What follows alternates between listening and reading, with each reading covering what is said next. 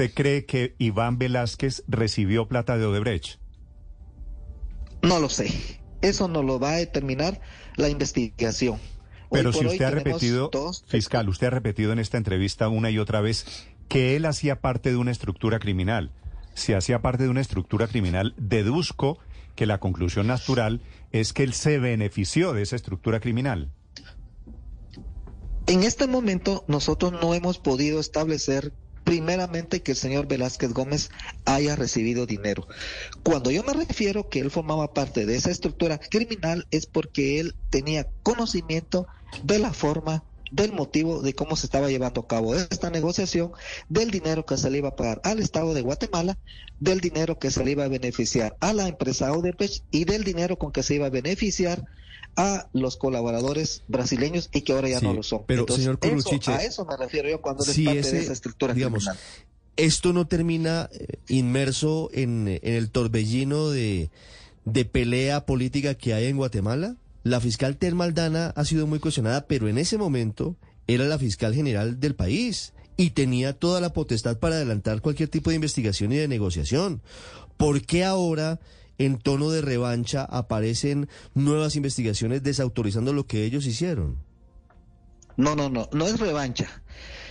Yo como le digo, acá se están haciendo investigaciones serias, objetivas e imparciales.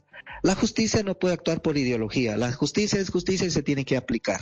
Lo que sucede es que en ese momento el Ministerio Público estaba copado, estaba cooptado y como le digo, la señora Aldana eh, intentó ser candidata a presidenta y se utilizó la estructura de esta fiscalía para apoyar a un partido político y en particular impulsar su candidatura. Y aquí yo, quiero volver a un punto, y es de que los fiscales de Guatemala no pueden viajar a otro país a hacer investigaciones.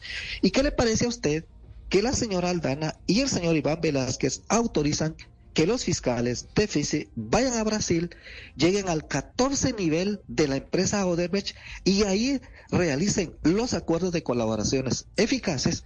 De ahí sale una señal a Guatemala y una juez avale todo lo que Pero ese pareciera, señor Curuchiche, que tiene, que tiene eso de malo. Es decir, en Colombia y en Estados Unidos eso pasa todo el tiempo. Que los investigadores viajan por un lado a investigar. Si hay una, es decir, no habían salido antes de Guatemala, pues porque no había habido antes Odebrecht. Salieron, fueron a Brasil, hicieron un acuerdo de cooperación judicial.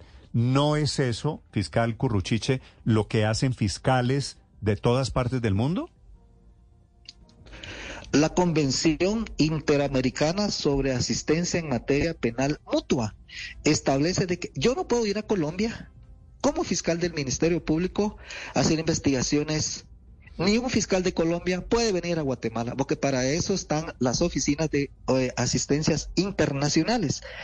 Entonces, es que eso no se puede. Y me parece que Colombia en el año 2004 ratificó esa convención. Por lo tanto, un fiscal no puede, yo no puedo extender mi, mi jurisdicción, podríamos llamarle mi competencia pero, hacia pero, otro señor país. Curuchiche, y ellos viajan muchas veces, permitido. yo le explico, muchas veces magistrados o fiscales de Colombia, procuradores de Colombia, han viajado a Brasil y a Estados Unidos y a otros países a escuchar testimonios y a recaudar pruebas. Y recientemente, y eso no es un delito, no es una actuación irregular. volvámoslo, pregunta, señor fiscal. por, por, qué cree usted que esa visita autorizada seguramente con el visto bueno de la fiscal Aldana de la época y de Iván Velázquez, es un motivo de sospecha de estructura criminal. No, no, no es solo eso. Hay más, hay más y que yo lamentablemente no puedo profundizar más porque el caso está bajo reserva. Pero es que eso, la propia, eh, esa convención americana que eh, les sugiero que si ustedes la pudieran leer, porque me parece que Colombia es parte de ella, impide que yo como fiscal pueda a otro país hacer investigación. Cuando usted me refiere a que los fiscales, en este caso de Colombia o, jueces, efectivamente se puede hacer, pero la ley claramente de Guatemala, la ley contra la delincuencia en Guatemala establece que claramente esto se puede hacer con peritos, con testigos, con intérpretes, no con sindicados. Voy a, aceptar que a ustedes en Guatemala eso les resulta prohibido y que no podían ir a Brasil. Pero ¿qué tiene que ver Iván Velázquez en que hayan ido unos funcionarios de la Fiscalía en Guatemala a investigar a Odebrecht en Brasil? es que asiste la señora Luz Adriana Camargo Garzón. Y ahí están en las comunicaciones eh, que, existen. Entonces, pero no solo eso, hay más. Y como le digo, yo no podría profundizar más, eh, eh, eh adentrarme más, porque eh, tengo que respetar, en primer lugar, una presunción de inocencia, un debido proceso y un principio de legalidad. Pero, pero, señor fiscal, en este momento, hoy es martes 17 de enero, 7 de la mañana, 8 minutos. ¿Cuál es el delito del que acusan a Iván Velázquez? y a Luz Adriana Camargo, que trabajaba, la otra colombiana que trabajaba en la CICIC con él?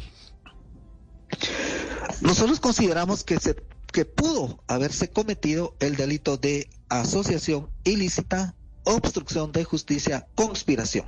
Esos son los delitos que nosotros consideramos que se pudo haber cometido. Mm. La señora Camargo, por ser colombiana, por no ser guatemalteca, ¿no estaba facultada para ir a recaudar pruebas o hacer acuerdos judiciales con personas en otro país? Ese es el punto. Y qué bueno que me hace esa interrogante. La CICIC, de acuerdo al mandato que se le dio, únicamente intervenía apoyando, ayudando, más no interviniendo en las actuaciones judiciales, eh, eh, en este caso, eh, específicamente en esa reunión porque ya tenemos los elementos así no lo establecen, que interviene de forma directa, mas sin embargo no se le hace constar al momento que se hace la audiencia judicial. Ese es el punto.